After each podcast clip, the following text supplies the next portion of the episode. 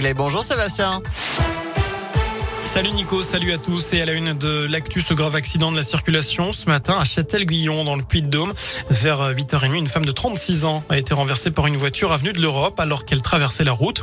Cette habitante de Saint-Bonnet-Prérillon a été évacuée au CHU de Clermont. Son pronostic vital est engagé. D'après la montagne et les premiers éléments de l'enquête, la conductrice aurait été éblouie par le soleil. Le commissariat de Rion lance un appel à témoins afin d'en savoir plus sur les circonstances de cet accident. Dans la région, grosse frayeur pour des habitants d'une rue du deuxième arrondissement de Lyon. Selon plusieurs médias, ils ont été réveillés en sursaut par un bruit d'explosion vers 4 heures du matin. Cela venait d'un magasin de chaussures. On ne sait pas exactement ce qu'il s'est passé. Trois personnes en auraient profité pour entrer dans le commerce et prendre le fond de caisse. Une enquête a été ouverte. Qu'est-ce que la liberté d'expression? A-t-on le droit de blasphémer? Écoliers, collégiens et lycéens réfléchissent et rendent hommage ce vendredi à Samuel Paty, tué il y a un an pour avoir montré en classe des caricatures de Mahomet. Minute de silence, débat, projection de documentaire autour de la laïcité. Les enseignants décident du contenu de cet hommage. Lutter contre les violences sexuelles et sexistes dans les universités. Un plan d'action national est lancé aujourd'hui pour que la peur change de camp. C'est ce que dit le gouvernement.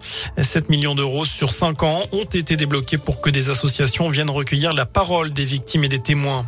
Ce drame au Royaume-Uni, un député conservateur britannique est décédé après avoir été poignardé à plusieurs reprises.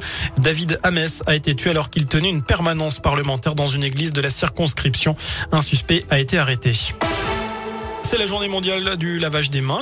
L'IFOP euh, publie une nouvelle enquête. Les Français restent parmi les plus mauvais élèves pour le respect des gestes barrières, le lavage des mains, mais aussi la distanciation physique. Seuls 76% des Français se lavent systématiquement les mains après être allés au WC. Est-ce que ces chiffres vous surprennent? C'est la question du jour sur radioscoop.com. On passe au sport et on commence avec du foot. Une affiche de prestige demain après-midi au stade Montpied. Le Clermont Foot accueille Lille, le champion de France en titre.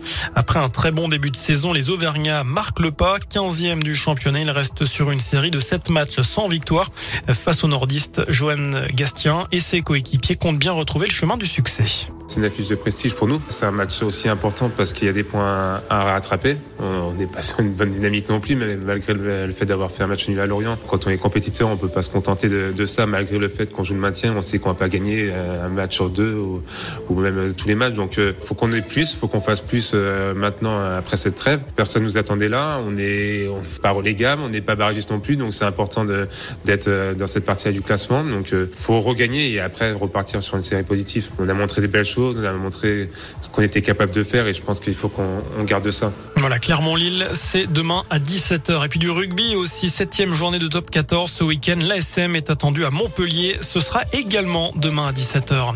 Voilà pour l'essentiel de l'actu sur Radio Scoop. On se retrouve dans une demi-heure. D'ici là, je vous laisse en compagnie de Nico. À tout à l'heure.